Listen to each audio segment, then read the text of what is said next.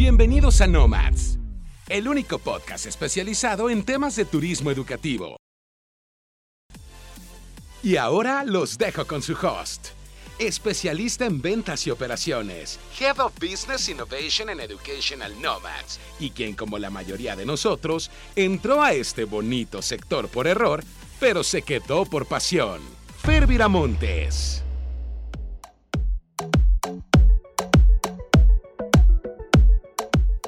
Hola gentes, ¿cómo están? Bienvenidos a un episodio más de Nomads. Después de una breve pausa que ya les dije eh, por qué no hubo episodio la semana pasada, pues aquí estoy de vuelta desde el Cerro del Chiquihuite transmitiendo para todo el internet. ¿Qué tal los trata este lunes? Eh, cómo les fue en el Super Bowl. Espero que haya ganado su, equipo. No sé si son aficionados, pero yo sí, a mí me gusta mucho. Eh, y pues bueno, gracias por, por escuchar este episodio. Recuerden seguirnos en nuestras redes sociales. Estamos como educational.nomads. En Facebook, Instagram, LinkedIn, ahí nos pueden encontrar. Y este episodio eh, va a tratar de algo pues bastante doloroso, no solo para nuestra industria, sino que yo creo que para todas las, industrias, el, que es el costo de la rotación de personal. Son pocas las empresas que cuantifican el costo de la salida de los empleados. Em, este, este, costo de salida, o sea, nos, nos, da una luz en la que podemos ver que es mucho más caro contratar que desarrollar. Y ahorita les voy a dar números que, les pueden ayudar a, esto. ¿Por qué decidí hacer este episodio? Decidí hacerlo porque sé que en nuestra industria el porcentaje de rotación es bastante alto. Eh, los, los, asesores duran, los que más duran, eh, un año, dos años. O sea, ya si tienes a alguien que está más de dos años en tu empresa, cuídalo como un tesoro.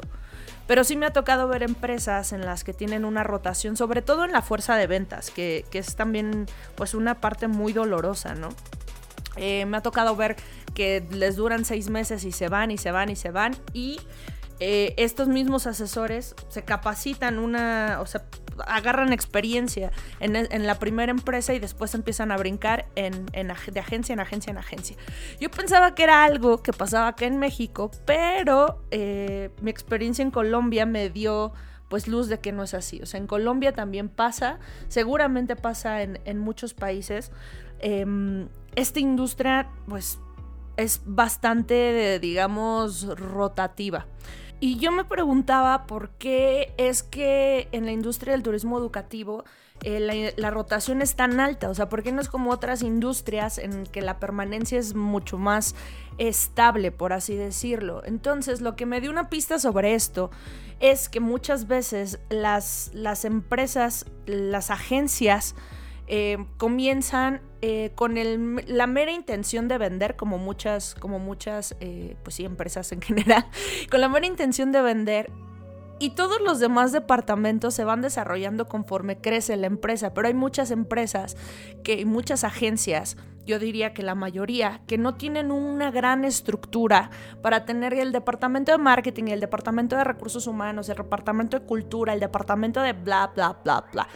No, o sea, realmente son empresas de 50 personas, las, de las más eh, grandes, hay otras que ya sabemos, o sea, tienen 300 empleados y esas sí tendrán todos los departamentos, pero después están las medianas que tendrán 50 personas en su, en su nómina, pero creo que la gran mayoría van de entre 10 y 15 por ahí. Eh, entonces, este, estas agencias que son en su mayoría, pues no tienen estas estructuras tan grandes como para tener programas eh, constantes de capacitación, de evaluación, de, saber en dónde estoy cometiendo ciertos errores para controlar la rotación de mis empleados. Y sé que la, rotación se puede controlar porque la he vivido, he vivido... Eh, trabajar en una agencia en la que hay empleados, hay, hay asesores, o sea, gente de ventas que tiene 17 años ahí. Otros que más, más jóvenes, porque igual también me podrían decir que es un tema cultural, que tendemos a irnos más rápido pues, para otro lado, ¿no? Pero no, em, asesores que se acaban de graduar de la universidad duran 5, 6 años, 7 años, 8 años. De hecho, eh, esa empresa tiene premios de, permanencia y hay gente que tiene desde que nació. Entonces es posible, es posible eh, retener talento pero no es cosa pues nada más de, quererlo hacer, o sea, tenemos que tener ciertos planes para, para poderlo hacer. Y si ustedes no han evaluado el costo de tener rotación de personal, eh, lo importante es tener claro cuál es el índice con el cual se está dando este cambio de personal. Como lo decía al principio, todas las empresas tienen rotación, pero aquí el índice, el porcentaje de rotación que tiene tu empresa es lo que te va a dar eh, pues luz verde o luz roja. Entonces, un, reporte de ADECO eh, dice que tener un índice menor al 15% de rotación es algo normal. De un 15 a un 29 es una señal de alerta. Y tener los valores, o sea, el, porcentaje arriba del 30% mayor, evidentemente estamos en una situación bastante crítica de rotación de personal. Esto sin duda, creo, o sea, el, índice de rotación de personal tendría que ser uno de los KPIs que, que todas las empresas tienen. Porque si no, pues sí se va a volver algo bastante, pues digamos, complicado que, que retengamos a nuestro personal y los costos que, devienen de la salida de talento son bastante altos. Entonces les voy a, les voy a eh, decir cuáles son los costos directamente relacionados a la salida de un colaborador. Y según Deloitte, que es una firma consultora como saben, eh, hay dos principales costos ligados a la salida. Este estudio que hicieron está enfocado a personas clave, digamos mandos medios y, altos, pero aplica igual. El, primer costo eh, es el costo de selección de una nueva persona, evidentemente. Y el segundo es el costo del tiempo de capacitación, días de entrenamiento o de inducción que le vamos a, a invertir a este nuevo, pues esta nueva contratación. Obviamente la complejidad y el tiempo de adaptación dependerá completamente del nivel jerárquico de la posición que estemos buscando. Porque puede ser, em, no sé, alguien que haga registros, un, un operativo, que al operativo lo capacitarás que será una semana en, los procesos en general, le das los contactos, le enseñas los mails que tiene que mandar, los seguimientos de los estudiantes que están pendientes y listo. O sea, yo me acuerdo que mi primera posición fue esa, o sea, cuando yo entré a esta bonita industria, yo era oficial de registros, por así decirlo, yo mandaba inscripciones de, de educación superior y work and study y a mí me capacitaron en un día, o sea, a mí me dijeron, preséntate el viernes me presenté el viernes, me capacitaron el viernes y el lunes ya no estaba la chica que, que pues estaba en esa posición. Entonces fue aprender a trancazos contra la pared un poco, que digo que a veces uno aprende mucho así. Pero pues a mí me capacitaron en un día. Entonces lo que les quiero decir con esto no es que no es que yo súper adaptada y demás, no, sino que hay posiciones que no requieren un programa de onboarding muy complejo. Entonces estábamos hablando de, esa posición. Pero también puede ser una posición muy estratégica como un gerente de ventas o un coordinador de programa. Estas posiciones son las que nos van a costar bastante y sobre todo en nuestra industria. ¿Por qué? Porque son posiciones que ya tienen cierto aprendizaje y tampoco es que pululen los gerentes de venta, como insisto, son, son eh, la mayoría de las empresas son empresas, digamos, pequeñas, medianas, que no tienen eh, esas estructuras en sus, en sus plantillas. Entonces encontrar a alguien así eh, va a ser bastante complicado. Y aquí lo que yo les diría, si están buscando una posición de, de ese rango, es que le apuesten a desarrollar talento. Creo que, creo que eso eh, puede ser eh, pues, pues bastante. Algunas empresas eh, ignoran la caída en la productividad que va a haber en la curva de aprendizaje de esta nueva, de esta nueva posición. Por ejemplo, un asesor. estábamos hablando de mandos pues, del principio de la cadena alimenticia, por así decirlo, y de los pues, gerentes ya. Ahora, en medio tenemos a los asesores. ¿Qué pasa si se nos va un asesor? Que ahí es donde hay mayor rotación de, pues sí, de personal en todas las empresas. O sea, la curva de aprendizaje que vamos a tener eh, con una persona, pues va a ser alta. Inclusive si lo acabas de traer de otra empresa, que eso también se da mucho, mucho aquí, o sea, andarnos eh, pues viendo quién funciona en otras agencias para traernoslos, porque justamente el talento en esta industria pues no es que no exista, pero tampoco es que sea visible. Me explico, entonces nos vamos a ver ahí algunas agencias que conocemos, a ver si, si alguno de sus asesores nos gusta y nos lo traemos. ¿Por qué? Porque buscamos reducir esa curva de aprendizaje. Pero déjenme les digo que eso no les garantiza que van a reducir la curva. ¿Por qué? Porque estás trayendo una persona, una que trae otra cultura laboral. Para empezar. O sea, el sumar a una persona tu cultura laboral no es cosa fácil. Tiene que pasar por un programa de inducción y darle tiempo, o sea, de, de, que se vaya mm, pues mezclando, por así decirlo, en que puedas hacer programas de integración con el resto, en que le puedas impregnar tu cultura, porque de, de lo contrario vas a tener una persona que trae otra idea de cómo se trabaja y eso puede afectar bastante al equipo que ya existe. Tengan mucho cuidado cuando buscan personas en otras empresas y, las headhuntean, por así decirlo. Porque puede no ser eso, eso que estás pensando, puede no ser esa curva de aprendizaje que te estás queriendo ahorrar. Entonces, si nos traemos a alguien, eh, pues sí, que no estaba en otra, en otra agencia, que, que sí tiene cierta experiencia y la contratamos, aún así va a haber un costo por el tiempo que la persona que se fue no va a producir. O sea, ten en cuenta que la persona que ya se fue ya producía, ya daba números, a reserva de que pues lo hayas corrido porque no daba números, ¿verdad? Estamos hablando de una persona que renuncia. Entonces, eh, vamos a analizar tres costos, que son los tres costos directos por la salida. Primero empezamos con el costo de reemplazo. Esto depende mucho de a quién contrates para reemplazar. O sea, si es que contratas a un headhunter, te puede cobrar de uno hasta tres meses de sueldo. Échenle. O sea, los asesores ahorita andan en promedio ganando entre 12 y 15. Tres meses de sueldo es lo que te puede costar una empresa que te contrate, que te traiga talento, o sea, gente capacitada eh, para la posición que tú quieres. El otro costo va a ser la inducción y entrenamiento. Esto está calculado más o menos a un mes de sueldo más. O sea, ya vamos en cuatro meses de sueldo, calcula, o sea, más bien, hagamos un promedio del costo de selección, o sea, del headhunter, que sean dos meses, más el mes de sueldo de inducción y entrenamiento, ya vamos en tres meses de sueldo. Y por último está la caída en la productividad, que es lo que les decía de la curva de aprendizaje. Aquí más o menos eh, el costo que, va a tener el nuevo ingreso van a ser 45 días en promedio para seleccionar. O sea, el, tiempo, aquí no, aquí no estamos contando el primer costo, este costo es aparte. 45 días en promedio para seleccionar, más otros 60 días en promedio para lograr un punto de productividad mínima aceptable, o sea, dos meses. Y les tengo que decir honestamente, en mi experiencia, son hasta seis. O sea, yo me acuerdo trabajar en un lugar en donde, pues si a los tres meses no daba resultado, bye. O sea, también pasa, ¿no? Que bajo presión, pues uno produce más rápido.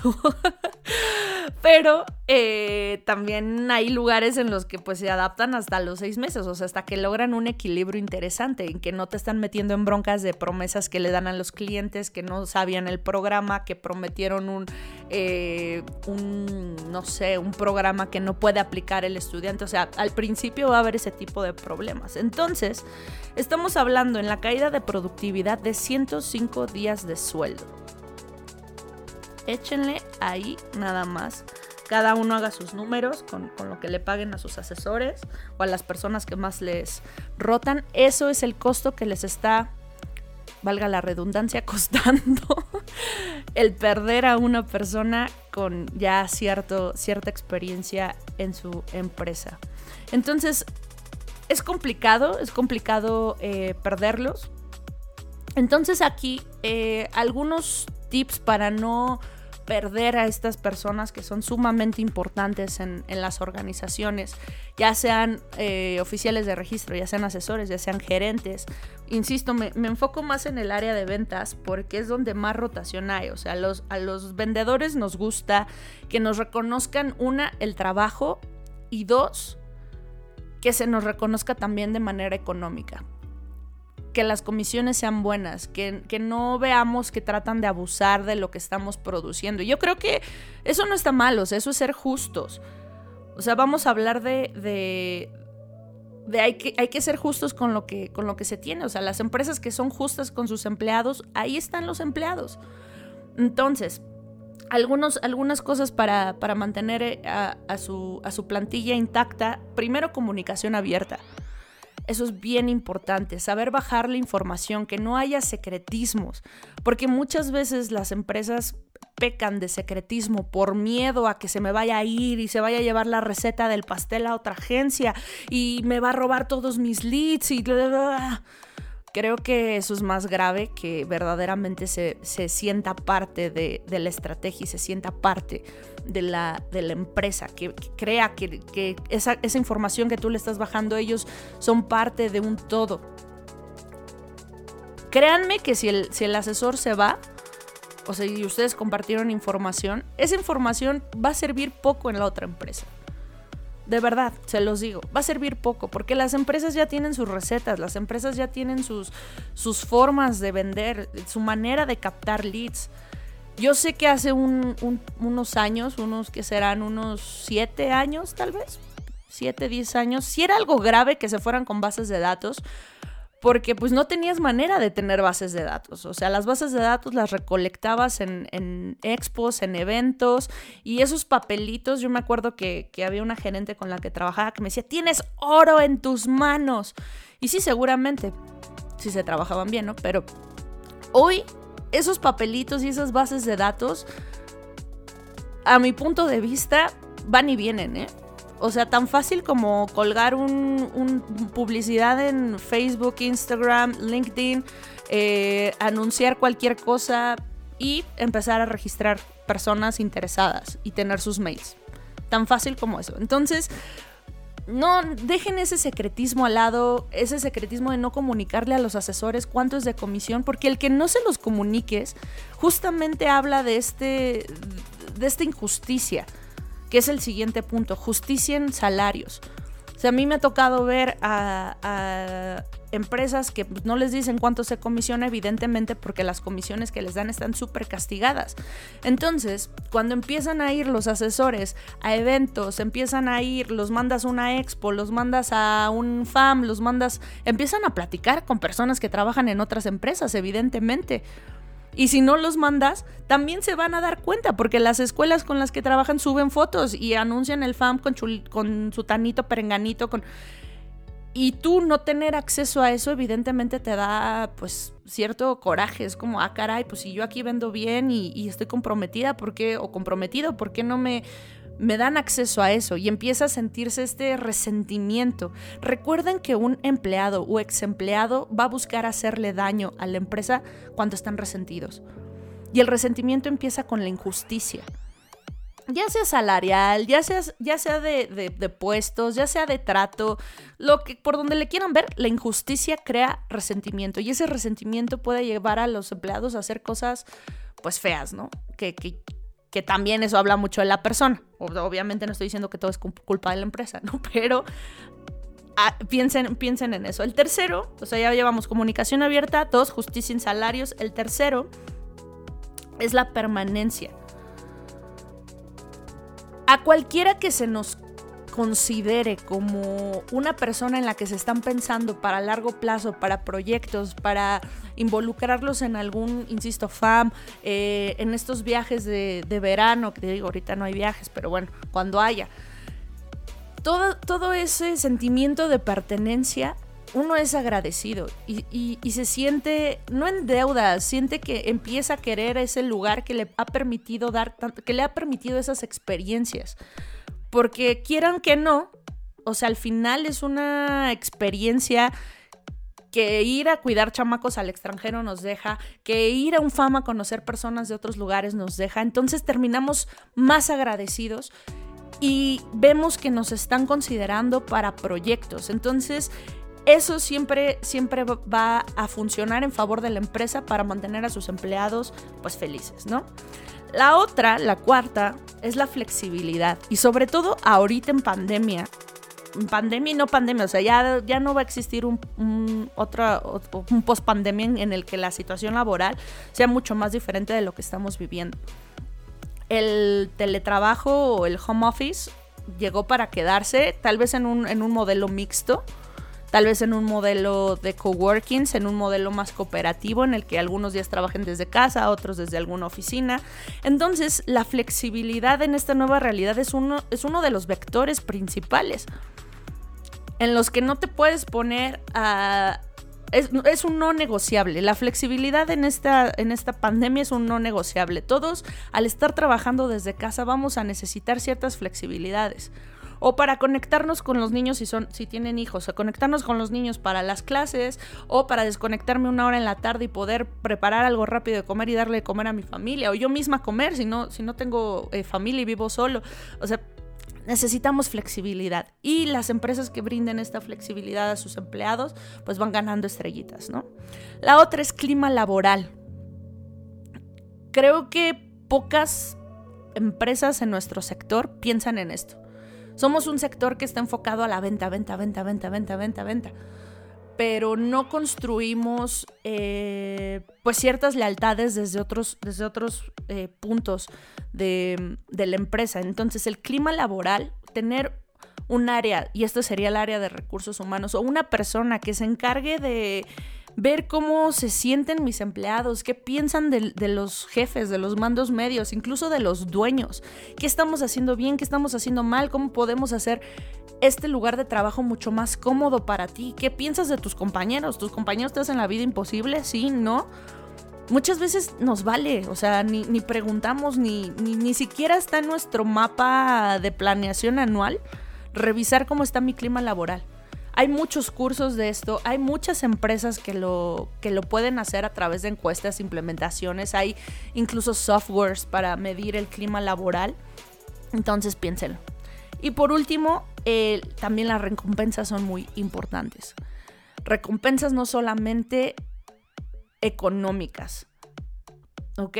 Entonces esto nos lleva al, punto de cómo puedo cuidar a mis empleados. O sea, estos fueron unos tips que, les di de manera muy genérica, pero esto son cosas que a mí me funcionaron y no porque yo haya llegado a ser doña fregona y implementar estas cosas, sino porque existían ya, ya estas cosas. Entonces, la primera es tener un paquete de salario emocional.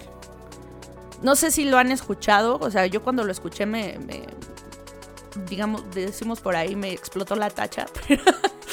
Eh, el paquete de salario emocional es súper importante porque esto es justamente la recompensa no monetaria.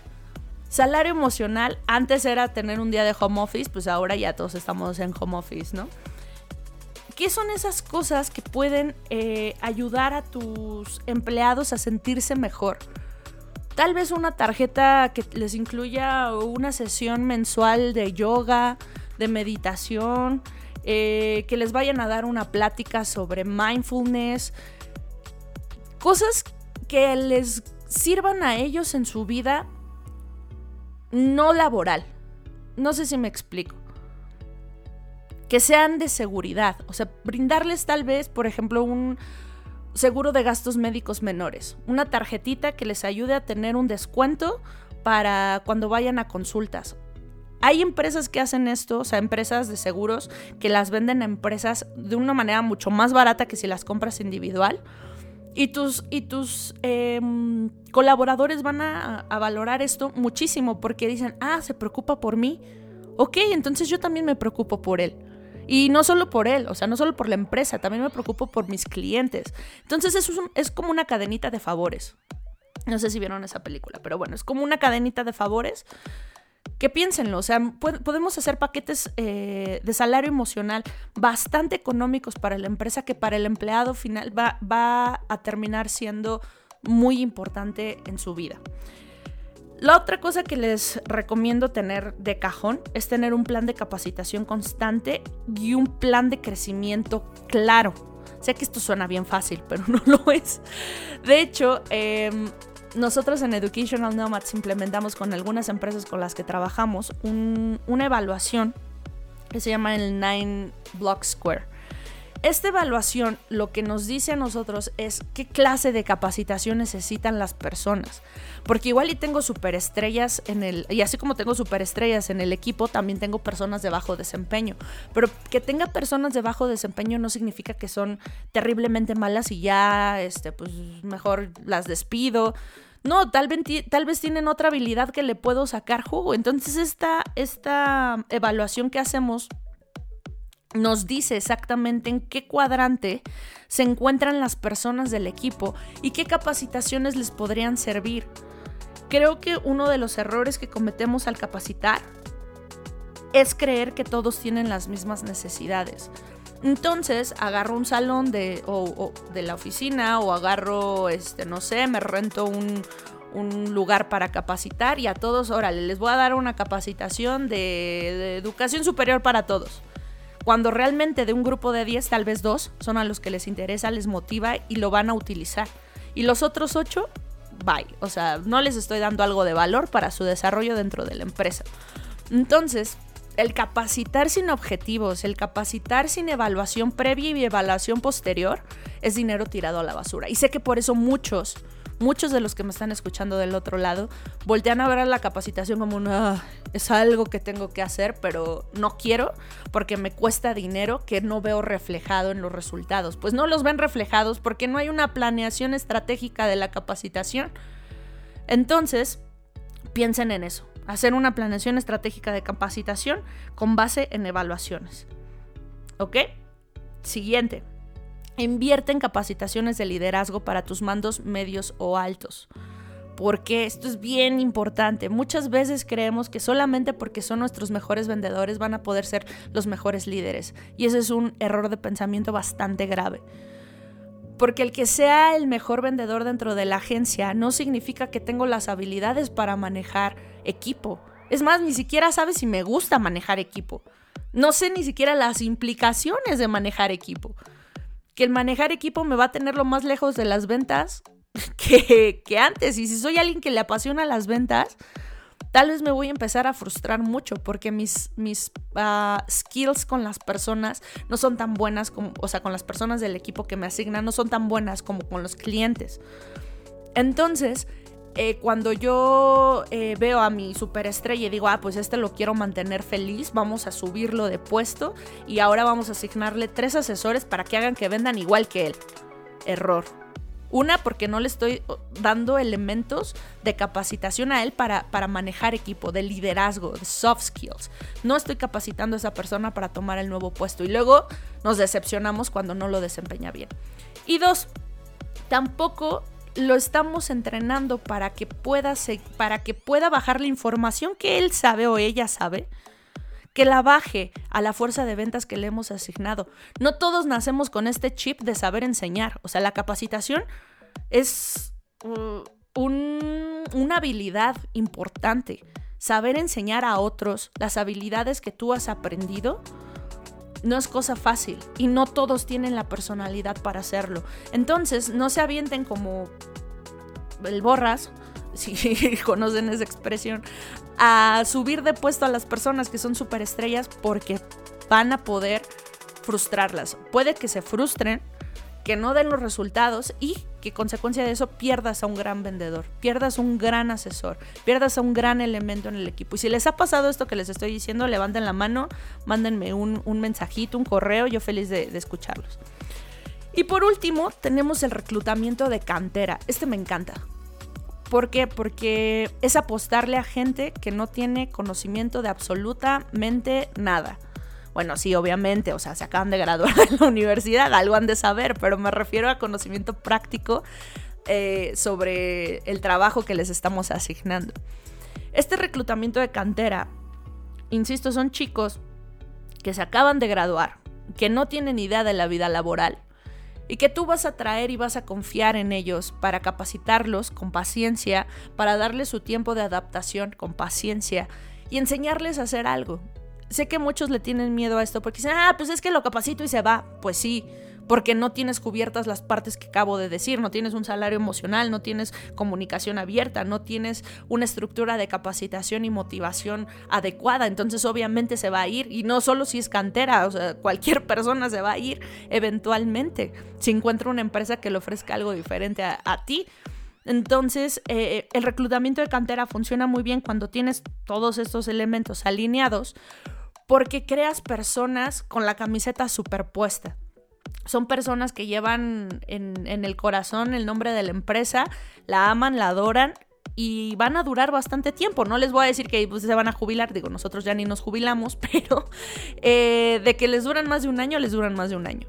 Entonces, eh, esos, esos son mis consejos para que puedan cuidar a sus empleados. Espero que les hayan servido. Si quieren comentarme algo de lo que dije, eh, si quieren preguntarme algún consejo, si no sé, lo que quieran, pueden escribirme eh, en las redes sociales. Ya les dije que estamos como arroba educational.nomads en Facebook, Instagram y LinkedIn. Ahí los puedo leer con mucho gusto. Los que tienen mi WhatsApp, mándenme un WhatsApp y yo feliz de la vida de escucharlos y leerlos. Y pues este fue el episodio del día de hoy. Nos vemos el siguiente lunes que va a estar buenísimo. Vamos a tener invitada especial. Eh, vamos a hablar sobre la Asociación de Centros de Idiomas Mundial, del mundo mundial. Así que no se lo pierdan, los espero el siguiente lunes, mismo canal, misma hora. Yo fui Fer Viramontes. Recuerden, mantengamos la conversación.